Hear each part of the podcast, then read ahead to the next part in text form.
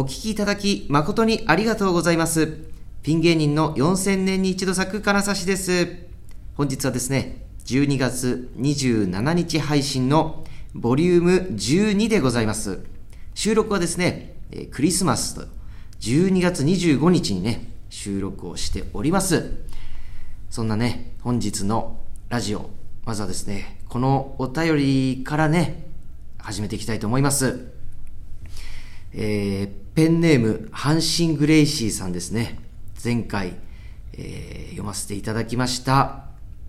女の子と若い女性と一緒に、こう、合コン的なものにね、行く時のアドバイスをくださいと言ってくれた、聞いてきてくれた阪神グレイシーさんのお便りの返事が来ましたんで、それを読ませていただきます。えー、長い。金指さん、居酒屋でぼったくられた太田さん、こんばんは。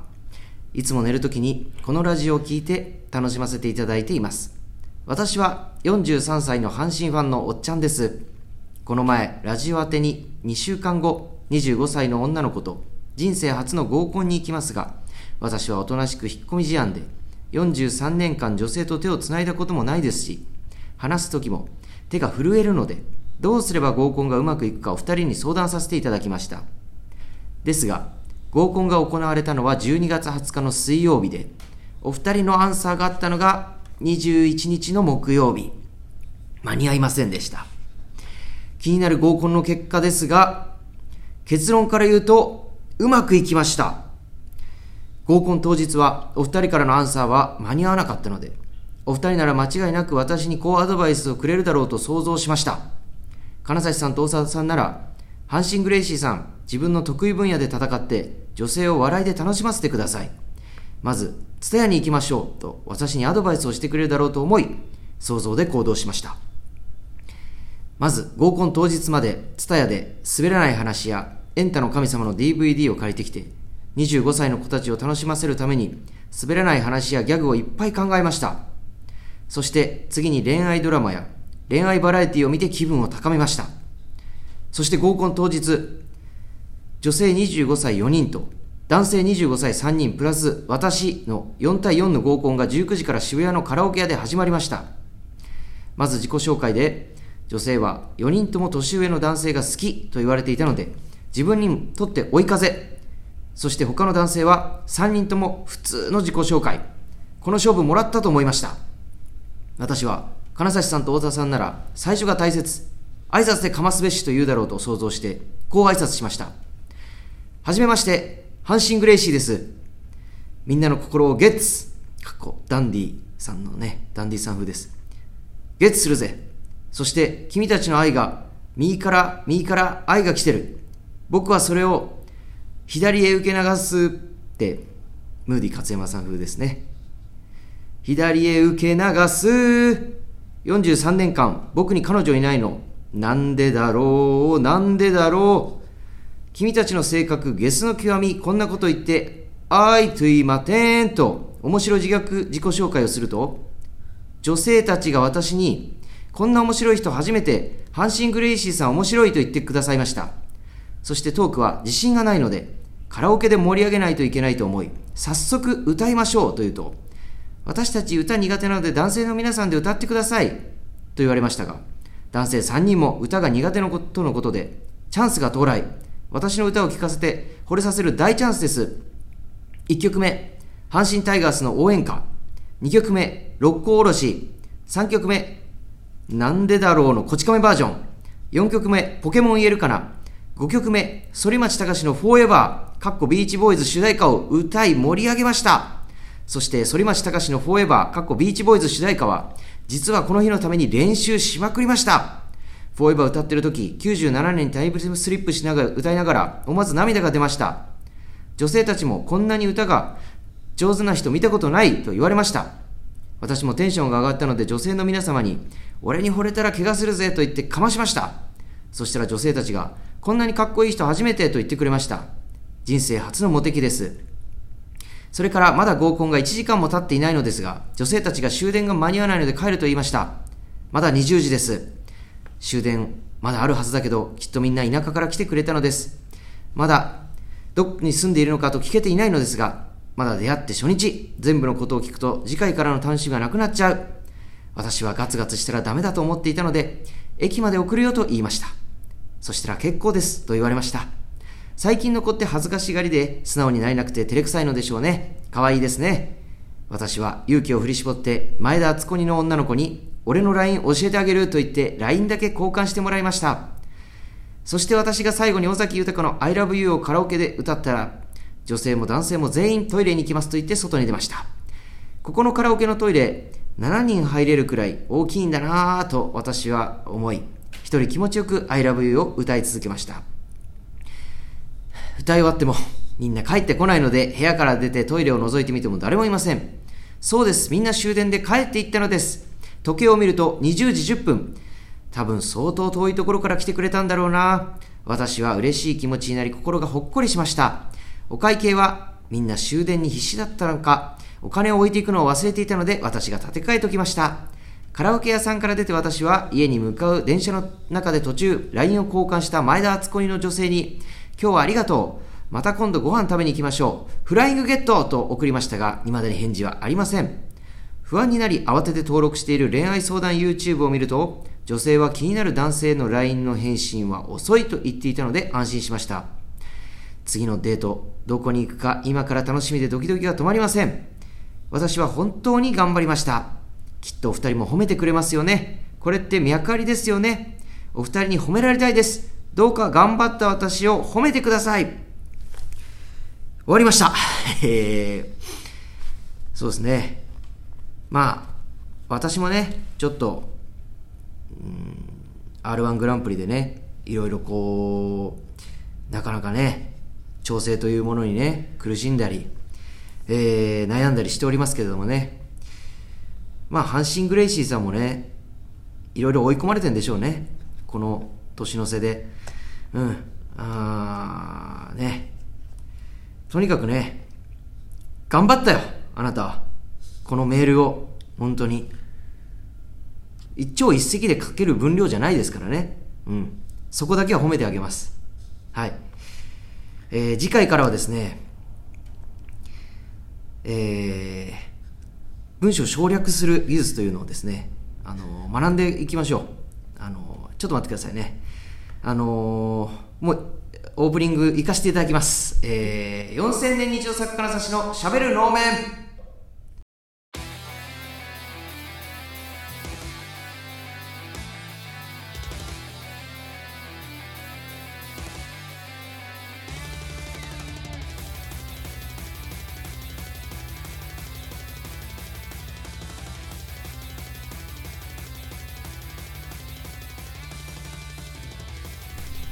はいというわけでね、えー、7分49秒ね話しましたけれどもねしゃべ、えー、る能面始まりました、えー、一緒に話してくれるのはこちらの方です。どうもヒグマ岬太田です。お願いします。お願いします。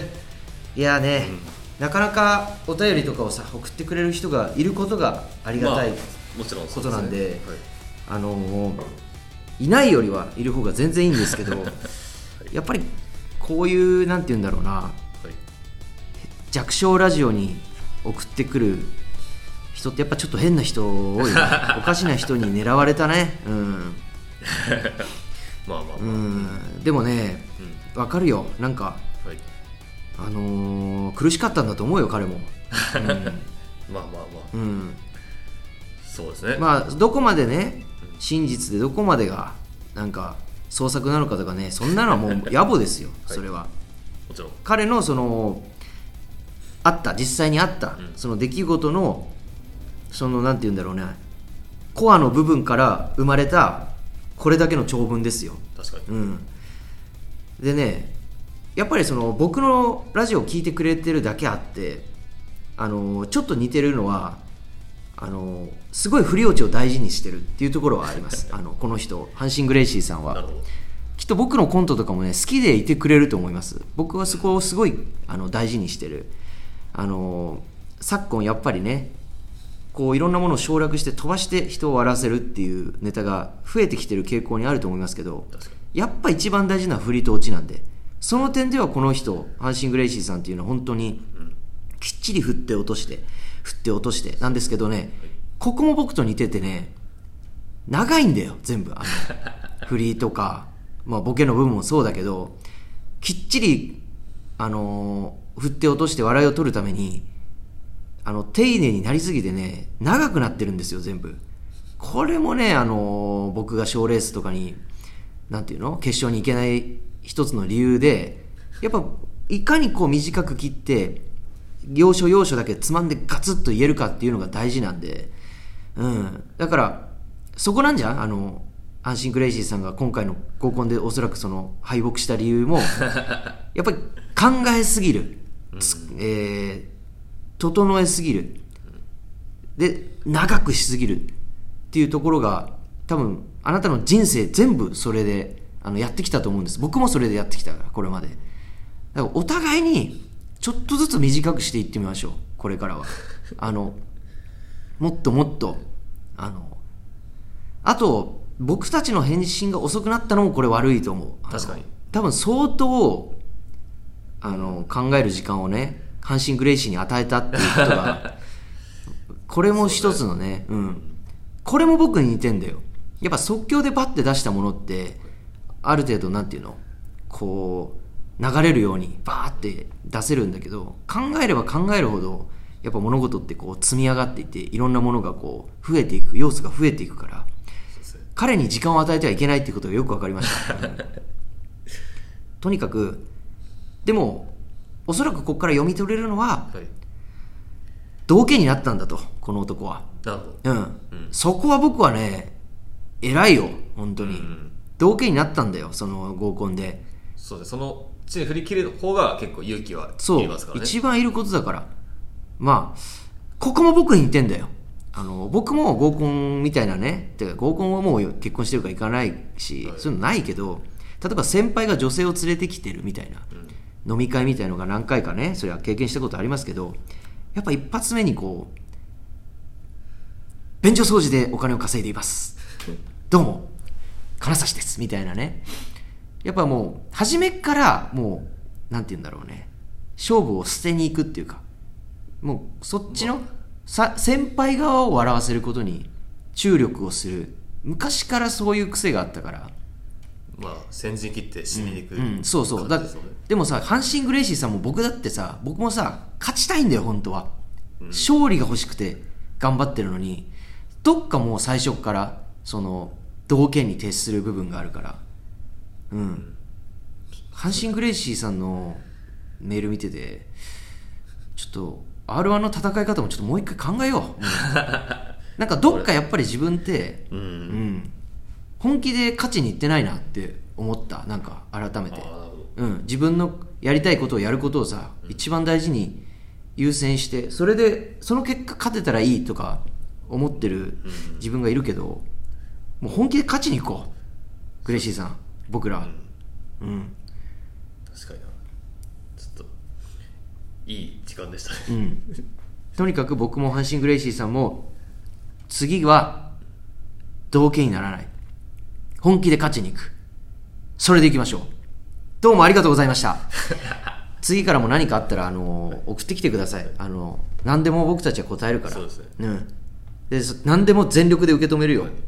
それでやっぱりねリスナーは僕に似てると思う、うん、それも分かりました。どうもありがとう。というわけでですね、はい。えー今年最後のラジオになります。はい。そうですね。こんな形で始まりましたけれどもね。はい。いつもと違う。はいぬるっと始まりましたぬるっと始まりましたけれども。っていうことで、前回リクエストがありました。はい2023年を振り返ろうということでね。はいはい。えー、ちょっとね、いいにゃ様から。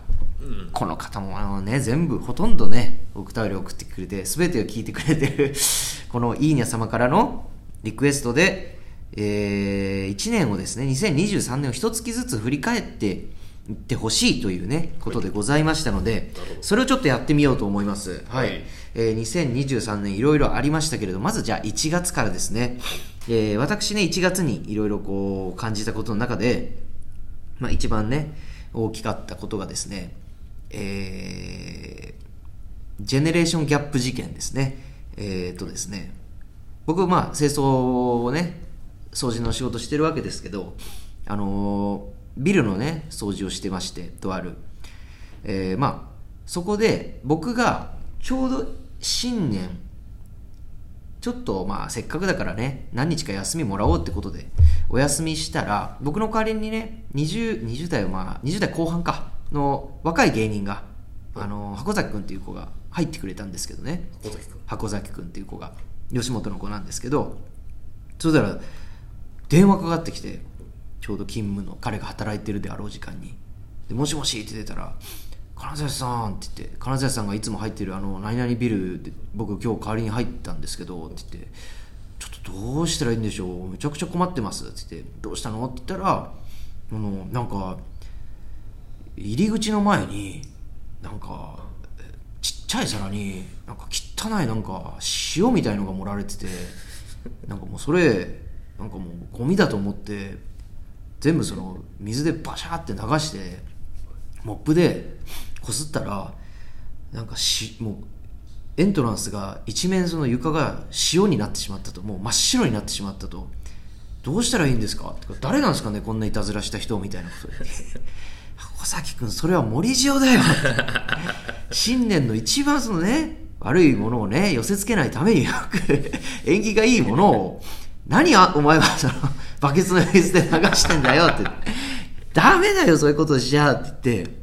もう次の日慌てていったら本当に床真っ白になってたからもうその森塩の塩をこう水で流すためになんか倍ぐらいかけて掃除したっていう。もういきなりそのあもうでも逆に言ってみれば今の若い人森塩知らない人も まあいないでもないかみたいな、うん、変ないたずらに見えたのかなっていうね。その1年一発目からもう僕のその主戦場である清掃現場のそのなんていうと魔を払うためのその結界をや破られるって始まるっていう、まあ、ある意味不吉の始まりみたいなねところもあった。あれが一番のねちょっと僕の中の1月の思い出ですね。知らないんですよね20代は。ちょっと知らないっていうのがあるのあったんだね。びっくりしました、うん。まあ、他にもなんか南川さんのね YouTube に出させていただいて、まあ、そこで、まあ、南川さんってやっぱり売れてるね方だけあってやっぱすごくてそこが僕初対面に近かったんですけど、うん。お話をねこう引き出して引き出して引き出してくれてもう気がついたらもうなんか前の前の事務所の悪口とかずっと言い続けてて ちょっと本当にびっくりしましたねその引き出されちゃってはい、はい、太田君は1月はどうでし1月はやっぱり僕はもうゴミ収集一発目が 毎回もう要はもうゴミ収集って言ってしまえばもうこの4日からスタートなんですよどこも大体。あわかる。そういう感じでね。清掃もそうだ4日が日曜でない限りはうん4日からスタートなんですよ、はい。でこの456は絶対にもう出てくるみたいはない。日なんですよ、うん。でもまあ一応4出てでもうあのやっぱりその大量にゴミを。ゴミはね新年のやつも全部ねも年末から。普段はい。1台で取るコースがん。2台かかったりとか、はい。もうそういう次元のバカ バカ盛りなんですよ 地獄でで新宿の歌舞伎町のもううん。汚いゴミから始まってもう取ってもうあー全然包まねえっつってもうやって、やまあそうですね。だからそれがなんか僕の毎年のルーティン、一番嫌なルー1年の始まりが。本当にそれをもう10年ぐらいやってるんで、で確かなその時はでもまあまあ普通まあでもなんかもう普通それが普通になってるから、はい。何も感じないんですけどなんかやっぱり周りのおっちゃんとかも別にそれ慣れちゃってるけど、なんかやっぱたまになんかこうたまにしか来ない。それこそなんかこう初めてみたいな人もいて、うん。でなんかもうなんていうかそのその日のために雇ってるのに、うん。もうあ凍結しましたみたいな。やつが来るんですよ。凍結しましたみたいな。すいませんあ飲みすぎてみたいな。ノリがいるんですよ。クズばっかりじゃねえかそういうやつは問答病で出禁になるんですそこの間までいたのに。あれいないえなんであ4日サボったらもうクビだからみたいな。もうそれぐらい4日にサボることってもう滞在なんですよ。もうゴミ業界のね、そういうルールがあるわけいねや本当に。そうですね。そうまあ毎年だからなんていうかちょちょっと直前に12月ぐらいに人がバーッと入ってくるんですよ。はい。でそこから456でふるいにかけられるんですよ。誰でもできる仕事かと思ったら意外に厳しいんだな、そうここだけは本当に休んだらもう死刑なんですよ。なるほどね。ここさえ逆に乗り越えればもうまあ。あとはだって2月3月なんてもう緩やかに、で、まあ、夏がちょっときつくなるから、まあ、夏でやめてみたいな。なるほど。でまた1月前に補充してのそのルーティンなんですよゴミ収集って。まあ2人ともまあゴミと便所とかそうですね。汚れの 汚れにまみれて1年が始まったということですね。そうですね、まあ、あとは r 1がなくなってたからもう僕はこの年からああそうですね。その前の年まではあったんですそうですね。はい。はい、うん。なんかだからちょっと気持ちが楽でした、はい。そうか。僕もあんまりそういうことを考えない1年だったな。1年というか1年の始まりでした。では次行きましょう。2月ですね、えー2月はですね私はあのーこれですね、えー放課後気ままなお笑いフというねあのライブに呼ばれてもう全く知らなかったんですけど主催者の方から、えー再三、えーご連絡してるんですが、えー金指さんあのいかがでしょうというねあの連絡 来たという。あのちょっと文章が変な人だったから無視してたら、まあ、他の芸人伝えで直接私にオファーを入れてきてあの金指さんあの例のね再三連絡をしてる私なんですが出てくれませんかというふうに言われたのでじゃあまあ一回出てみるかと思って出てみたら、えーその事前のねそのきっかけとかなんか連絡とか出番順とかの連絡できたのが出演者が私と、えーおばさん。おばさんの名前なんだっけ？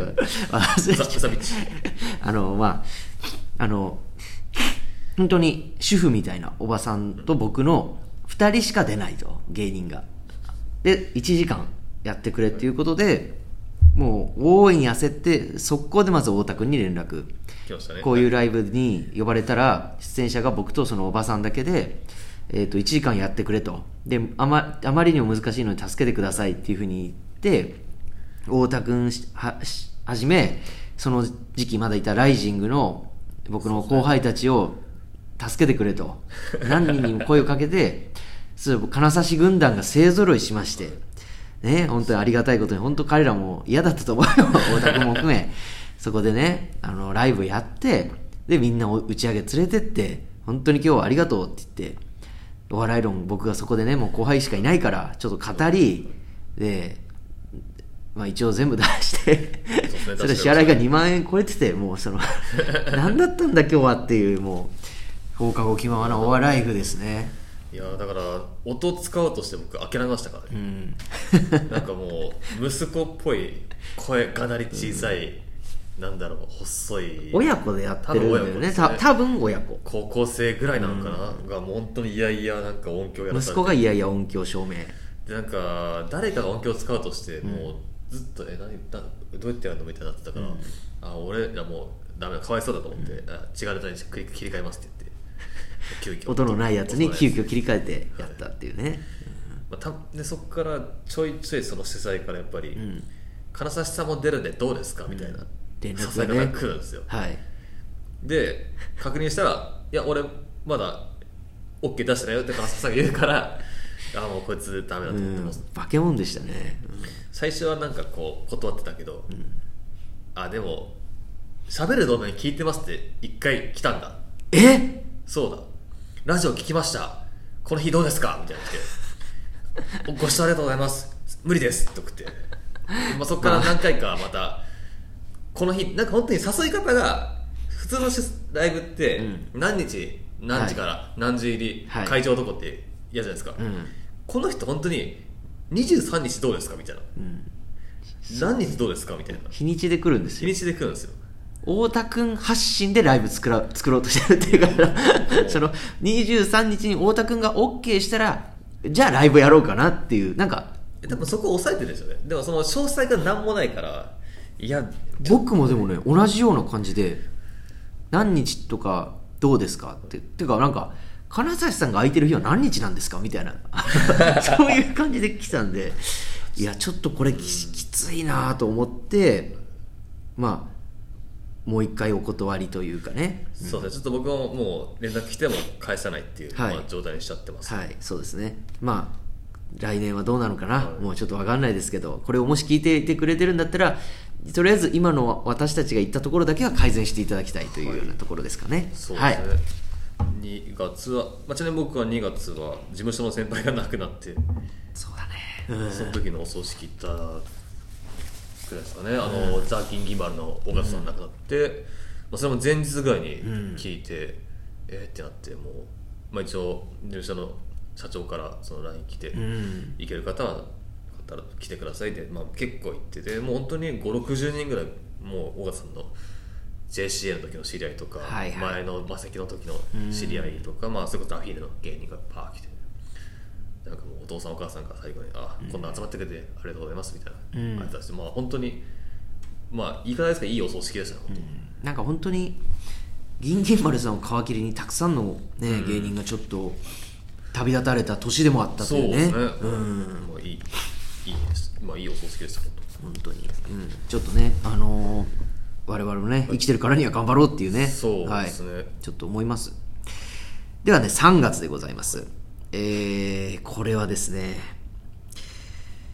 まあ何年前2年かな？2年ぐらいだと思います「新ウルトラマン」というこの映画があってものすごい僕は楽しく楽しめてなウルトラマンが子供の頃から大好きだったから。でその前にはその「シン・ゴジラ」という映画があって、まあ、ゴジラも大好きですし、まあ、何よりこの「シン・ゴジラ」も「シン・ウルトラマン」も庵野秀明さんというね、まあ、エヴァンゲリオンの監督さんですよ。この方が監督された実写映画。エヴァンゲリオンも僕は中学校の頃大好きでした。で、もう好きな人が好きなものを題材に面白い映画を撮ってくれてるっていう、もうなんか子供の頃の夢叶ったりというような状況が何年か続いていて、この2023年3月にですね、新仮面ライダーがやると。で、僕はもう仮面ライダーが実は一番、まあ、ゴジラ、ウルトラマン、仮面ライダーどれが一番好きかって言ったら仮面ライダーが一番好きで、しかも初代仮面ライダーが一番好きだった。その初代仮面ライダーを安野さんがやってくれるということで、まあ2年ぐらいだったんですかね、撮影期間が。もう待って、待ちに待っての、えー公開初日、全世界最速上映に行って、えー舞台挨拶の上映、同時上映みたいなのを見た後本編を見るっていう。でも、えー映画館に行きましたら、普段はね、僕がよく行ってる映画館、調布の映画館なんですけど、まあ基本的には女の人が多くて、まあ女子高生の子が多かったりとかするんですけどね、あの、その日はもう真っ黒な服を着た、30代、40代、もしくはそれ以上のおっさんがもう大集合してたんですよ。世界最速上映に。もうおそらく僕と同じ、同じような同じような人たちですよ。世代の方々が白髪交じりの頭、もしくはハゲ、ね、もう真っ黒なハゲが 集まってた。で、上舞台挨拶見て、上映ですよ。見て、あんまり面白くなかったっていう、その、もう衝撃というかね、2年、やっぱ、ま、自分の中でハードルを上げすぎたんだよね、この2年間。阪神グレイシーさんと一緒だよ。僕たちが待たせすぎたことによって、もうちょっといろんなこと考えすぎて、確かに。うん、なんかそれで、勝手に自分でまあ、がっかりしたというか、うん、それで、まあまあね、まあ僕があんまりだったのかなと思って、会場をね、終わった後出ようとして、シューって出てこう幕がこうバーッと閉まって、電気がついたら、その集まった僕と同じような真っ黒いハゲと真っ黒い白髪が全員、っていうその何これみんな僕と同じぐらいちょっと頭になんかそのモヤモヤが残ったまま 帰っていった。おおみたいなそなおーとか興奮が一切なくて、うーんっていううなり声が映画館に響き渡って、全員でがっくり肩を落としながら帰ったっていう、なんか異常な映画体験をしたっていうのが3月の一番の出来事でございました。はい。実際その評価はどうなんですか？その総合的な。えー賛否両論ややピが多めという感じですかね。うんもちろんそのなんかその後いろいろね考察をする方とかもいてねこういうところが面白いとか僕だって面白い部分もあったし、うん、また結果うれはやはや流行ってありましたもんね。もちろんあの配信とかもしてね、あの面白いには越したことないんでね、うん、ぜひ見てみてください。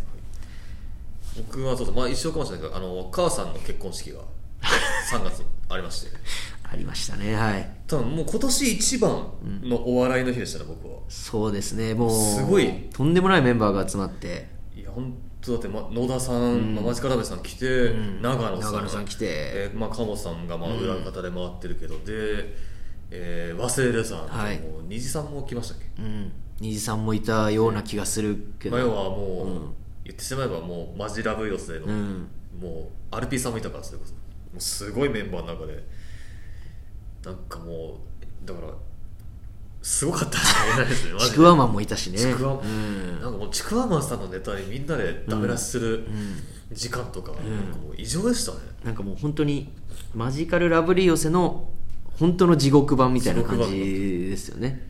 もう本当に見てられない。いやぼ僕らも一応なんか余興ネタ、うん。リズム新調をやって、まあ別にそんな めっちゃ盛り上がったじゃないけど、まあまあちょっと花は添えられたよね。まあ、ことなくはうんうん。なんとか、でもやっぱりなんかこうウェンズデーズとか普通に漫才やっちゃうとなんかいなんだろうヤジも飛ばせない状態で。あとトシさんのピンネタがもうずっと長くて、終わらないあれひどかったよ。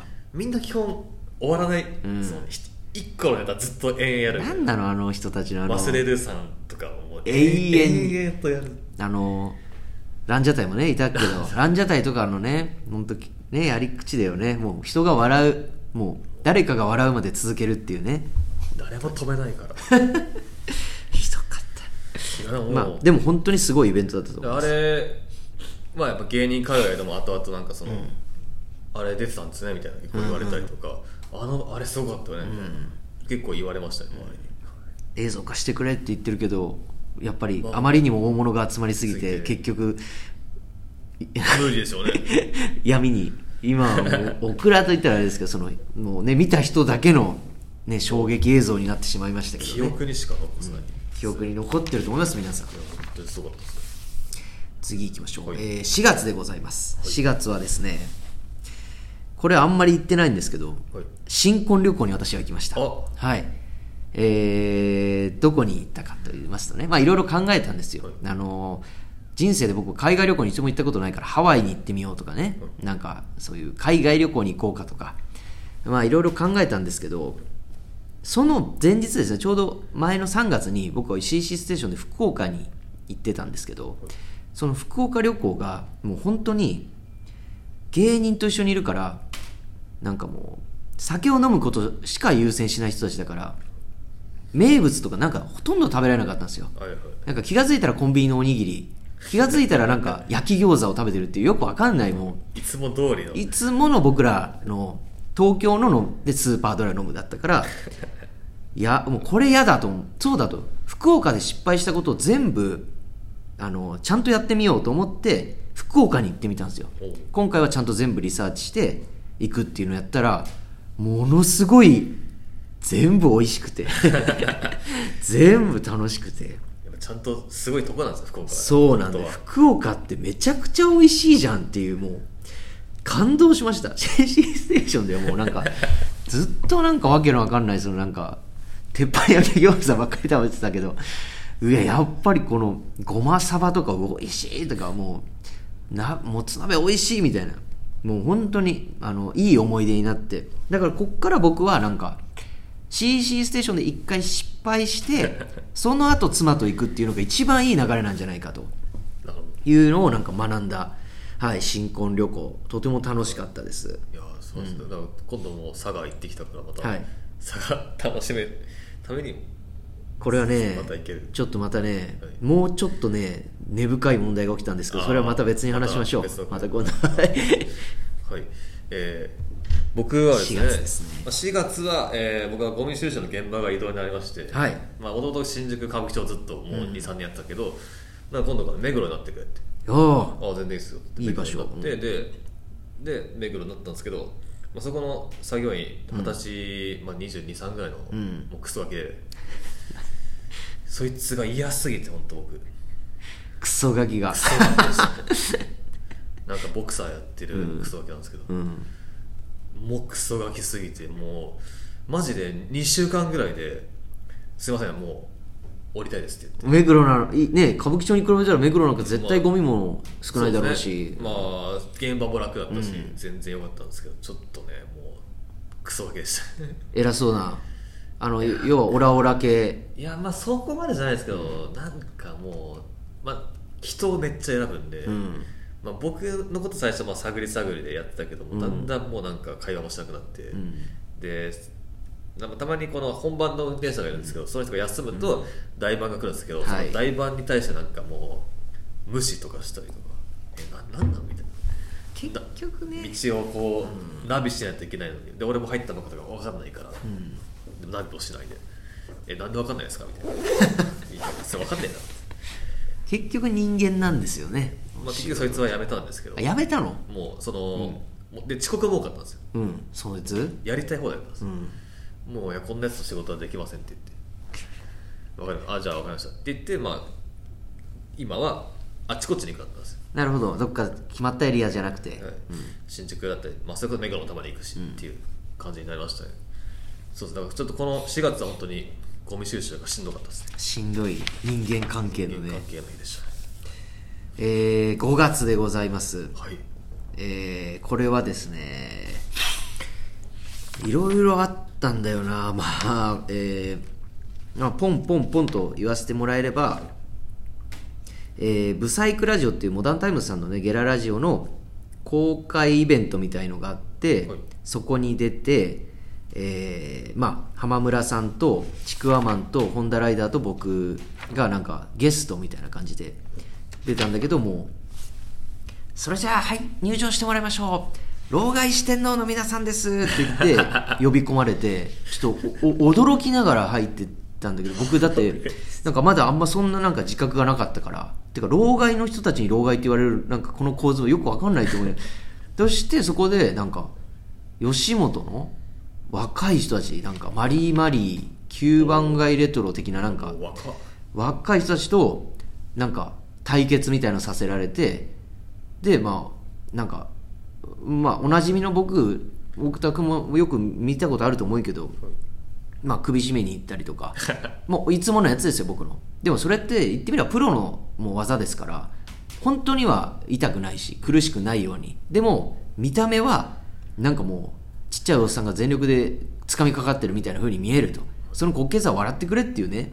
もうもうベジゲですよね。老害なりの技術と知恵ですよ。それをマリー・マリーにかましたらもうそのマリー・マリーの巨大巨体の男がもう本当に多分そういうね、まあ、そういうお笑いって多分ないんだろうけど本当は。厳密に言えば。そうないうお笑いを多分そのかないから本当にやらやられると思ったんだろうけどその巨体から僕をこう掴み上げてなんか多分格闘技とかやったのか分かんないけど体の反射的な感じで一本背負いを 仕掛けて、まあ、強打しまして頭を地面に。そこから動けなくなるっていうそのもうこんな悲しいことある老害として道化をね全力で演じその結果この気絶寸前のダメージを 若者に味わわされるっていう。まあひどい回でしたね。それは受けたんですか？投げられて笑いが起きたんですか、なんかそれもわからない。もう僕は本当意識が飛びかけるガチじ加減ができない。悲鳴が起きてたような気はしますね、うん、だでしょうね。悲鳴は起きるなんかもう本当にここからなんかこの2023年この辺りから自自分が老害的存在だっていうものをなんかちょっと自覚し始めたきっかけみたいな感じですね。ああ、僕は単独の幕間映像を撮りたくて、うん。でその1個であのノルマライブ1日4ステージってのがあったんですよ、はい。でその日はパワーブフリー、うん。肉食ライブ小猿ライブゲレドンステーいジ。ややばい僕もその場にいたよ。で、まあ、パワーブリの MC をさせしてらっしゃったので。僕がパワーブリのはい MC だったんですよ、その日の。で、まあ、本当はごったにもうん。V 版でやってたかはい。ら出たかったけど、どどうしてももう入れらんなくて。もうちょっとね時間の都合でね。うん。もう 2, 二人いないと無理で。吉本興業のねもうあの売れっ子の人たちと同じほぼ同じスケジュールですよ。パワーブリーはそのバッシュでやって小猿と肉食は、うん。えっとブリーカーだったんでブリーカーそこのしたね1対1対できてたんで、なんとかまあできたんですけど、ん。でやっぱりコロナまだ明けぐらいだったんですけど、まあもうパワーブリーに関してはやっぱりもう崖やギチギチで 大密。でなんかやっぱり今時全然そんなやんないのに、うん。あの場当たり、うん。まず全員客席に集めて、で呼んで誰々さんはい誰々さんはいの時間があって、でなんかもう言っちゃえばそれもういらないじゃないですか。まあね。事前にうんうん。その音がある人だけ集まったりして、うん簡略化できるところではある。まだそんなんやってるんだ。っうん。てなってもで下は下で肉食ライブなんてもう肉食ライブは逆に場当たりがないんでないやつなんだ。好きな時間に来てください、うんうん。だから常に芸人が出入りしてガヤガヤして、うん。ネタ中ずっと後ろがガヤガヤして もうどっちもどっちだな本当に。もうめっちゃ治安がある。これが今、我々の現状かと思って、うわでもまあめっちゃまあ絵としてはいいのが撮れたからん。いいかと思って、最後ゲレロンステージですよ。うん。ゲレロンステージに関しては今何なんと思ったのは本当に今ゲレロンステージって、はい。まず、えー、2分2分ライブなんですよ確か。えーゲレロンステージ僕が出てる出たこと昔はあるけど3分だった。3分のイメージですね、うん。えっ、と2分で、2分15で強制安定なんですよ。いや1回戦じゃん。r 1の。もう r 1 1回戦です、でなんならその前のコンビが「ありがとうございました」って漫才終わって、そのままはけ切る前に「誰誰?」ってよガラガラに。早えよ。早すぎんだよだからそれ2組舞台上にいる時間あるぐらいの。もう本当流れ作業で。でもうギャラ、えー、とエントリー費3000円だし、そこは据え置き価格で3000円のでオペレーターは自分で用意してくださいっていう、もうひ昔さギリオペレーターはいたもんね。いましたよ、うんなんかミスっても謝んでオペレーターいてますなんだっけ？でも僕が最後に出たゲレロンステージ、わ、はい。まだ僕はフリップネタをやってた時なんだけど、まさにその 4000年に一度金指って言ってバーって出ててまあ3分はやれたのかな、バーってやってどうもありがとうございましたって帰帰ろうとしたらもうバーって速攻で真っ暗になって、はいおおっと急いで行こうとしたら「堀川ランプ!」って言って僕がまだ舞台にいる時に呼ばれて堀川ランプも慌てて出てきたのよ。で堀川ランプもフリップ持ってたの。でバーンって僕と正面衝突して二人のフリップがカーって 混ざり合って。で大慌てで薄暗い中おそらくこれであろうっていうのをやって名店して堀川ランプが「どうも」って言って始めたらもう僕のフリップが何枚か森公平が入ってたりしてもうむちゃくちゃだよっていう。いやそれもう。もうそれのもっとひ過密スケジュール版っていう感じだね。本当に、うん。まあ、一応何時に来てくださいみたいな本当にそこは厳しくなんか分けてたんですけど、もう行ったらすぐ始まるとか。だからなんかキャンセルが多いからなんか本当はもっと余裕あるはずなのに、うん。出番です出番ですみたいな。え？みたいなもうそういう光景もあったりしてでも早く帰れないから、うん。いやいやいや。そこちゃんとしてくれよって思いましたね。これがノルマライブのね現実なんですよ。本当に。ちょっとねまあいい映像撮れたけど、ん。ちょっと世に出せないなって。まあねちょっとまあ、うん、圧力が生じるだろうねその主催者側とは。そうですね、一応隠し撮りもしてるからまあね僕パワーオブフリーのまあ一応ね、あのー MC だからまあ擁護するわけではないけど、あの場当たりのね挨拶のやつとかってやっぱり質の悪いやつもいっぱい来んのよ。金払ったら誰でも出られるかはいらはい。遅刻、えーなんかキャンセルとか平気でするから、まあ、あそこで一回軍隊のように統率を取ってるっていうのはあるんだよね。で、まあ養成所みたいな。そうそうであの渋谷さんブチ切れるし遅れてきたやつとかに。もうなんかなんか 本当にその社会不適合者をそのなんか育てるっていうね、まあ一面もある。ーまあ NSC もそうですもんね、結構軍隊ですもんね。あと僕5月なんだけど、はいその CC ステーションの週末おじさん旅っていうので埼玉に行ったんですよ。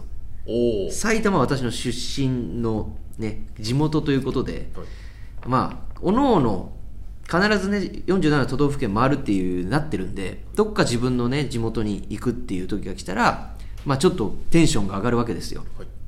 で私も自分の地元埼玉。で一応告知もしたんで同級生とかもしかしたら来てくれるのかなとか思ってたら200人キャパシティの会場にお客さん12人ぐらいで私の知り合い家族1人も来てなくてでもう本当に泣きそうになりながらも気を強く持ってネタやってしかもネタの部ああの要所要所にですね埼玉ネタを入れたんですよ地元の。やっぱこれは地元の人は絶対に笑う喜ぶもう先鋭的ななんていうのもう地元の人にしかわからないちょっと尖ったなんか治安の悪い場所とかをこうあえて羅列して行ってみたりとか。うん、そういうの行ってみたら全部ゼロ笑いそこ。どういうことなのもう本当に。埼玉県民がいなかったんでしょうね。埼玉県民いない埼玉公園って何なのよ。東京ファンしか来てなかっであまりにも稼ぎがないから打ち上げ外の上でした。それで雨降ってきて。きついな。もう僕は本当埼玉を捨て捨てようと思いましたね。東京で頑張って生きていこうって思ったね。あの日。うんちょっとさ、あの、なんですけど、やばい、45分になってしまったんで、はい。これもう異例の事態なんですけど、前編後編とかにしますか？えーとですね、1月1日新年一発目なんですよ、次回が。ああなるほど。これをはい。2023年を振り返る後編に当てさせていただきたいと思います。ちょっと申し訳ないですけど、もう、はい。どうしようもないんで、なるほど。新年明けましておめでとうではい。行きたかったですけど、はい。はい、あの、まだ2023年をはい引きずりましょう。なるほど。いいですか？僕は全然いいですけど。はい。まあ逆に、まあ、これを半分に分けて、うん。例えばですけどうん。間の1個入れて、うん。その後にこれ後編をややったらあ何ですかね。間の1個入れるっていうの？は、その、まそのあ、25日に、12月、はい。えー、27だっけな、えっ、と、で、これをやると、まずこれを放送。はい。そうで、で、えー間になんか、はい前回の佐賀の話とかのやつやって1月の3日のはい新年一発目は佐賀、佐賀福岡のやつをやってで、そので、次の回に、えー、2023年公演。いや変かそれは変かさすがにでもなもうちょっと、やっぱこれ2人でやっぱり振り返ってたら、とてもじゃないけど収まらんね。そうですね、うん。うん。まあ、そうだね。終わらせよう、とりあえず次でもう。うん。なんか、ちょっとなんか忘れちゃいそうだから。はいうん。よし、じゃあ、というわけで、2020ね、3年の思い出はね、ちょっともうちょっと続きますんで、皆さん。はいね。まあ、とてもじゃないけど、1, 回で語れるもんじゃなかったですね。そうですね、はいまあ最初のねやっぱりてか、阪神クレイジーさんがやっぱ長すぎたわ。あんそうですねうん。ちょっとやっぱり僕たち、全部長いな。うん。削れないですね削れないよ。削れないよ。大事だから。というわけで、エンディングです。はい、というわけでね、ありがとうございました。まさかね、こういう形になりましたけれどもえー、こちらね、はいちょっと告知をね、何かあったらっていう感じなんですけれども、まあ、1月6日に、太田君も僕も、はい都市川トークのファンミーティングやります。はい土曜日でございます。こちらね、えー、有観客で都市川トークね、いつも YouTube 配信をやってる都市川トーク有観客でやりますので、えーぜひぜひね、こちらの方来てください。これ、詳細ちょっと分かりますかね？えーっと場所がまだ分かんないんですよね確か。もう、目黒の会議室でもどっかの場所が分かんないです。でスタートが多分スタートも何時なんだろうな。とりあえず目黒の会議室で10お昼とかいう感じだろうね。そうですね、えー、13時。なんかそう、うん。13時じゃない13時入りだから。そうですね。なんか詳細がないですね。前回のあの川本さんのやつと多分同じぐらいだと思うんで、はい。ちょっと興味がある方1月6日をとりあえずあの、そうですね。開けといていただけたら多分14時ぐらいだと思うんですよねスタートが、はいあの嬉しいんで、はい。はい。すいません。なんかもう曖昧で申し訳ないんですけど。チェキ取りましょう一緒にね、はい。新年一発目は。チェキや。はい。しゃべしゃべる能面で遠いことはい、そうですよ。太田君とね金指と一緒に撮ってください、はい。そして2月の23日これ予定なんですけど。お。あのー r 1グランプリのね。お。おあ2月じゃないよね。1月ね。1月か。い。1月の、えー23日が、えー僕の2回戦の一応予定日なんでこれもファンミーティングと一緒であの決まりではないんですけどなるほど22、23、24で2回戦があるんで、まあ、そのうちのどれか、僕の希望としては23の火曜日で出してますんで、はい、ちょっとよかったら皆さん、あの応援にね、来てくれたらこれほど心強いことはないので、よろしくお願いいたします。おたく何かございますか？僕もまあ2回戦通ってたらそこにどっかに、はい。僕は22、23、24のどれかですかそうですね。もう今年っていうか2023年でも受けてるんで、うん。はい2回戦をはい。というわけでそこら辺もお楽しみに。はい。あえー、と来年もですね変わらず毎週水曜日夜の10時頃ね配信していきたいと思います。でお便りですけどねあのーいいです。あの遠慮なく送ってください。今回ねいろいろ阪神グレイシーズン長すぎたとか言ったけど、はい。もうあの最悪長すぎたら切ります。私の方で。あのちゃんと。こっちで添削してね、はい、やります。あのここはいらない。ここはあの切った方がいいっていうのはちゃんとやりますんでとりあえず思ったまま送っていただければと思います。お宛先は fmnaha.cc ステーション .gmail.com こちらまで送ってください。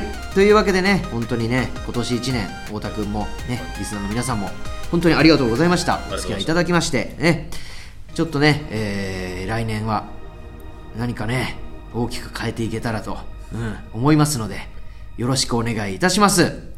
何よりもまず R1 にね勝つというのが一番の大きいところでございますので。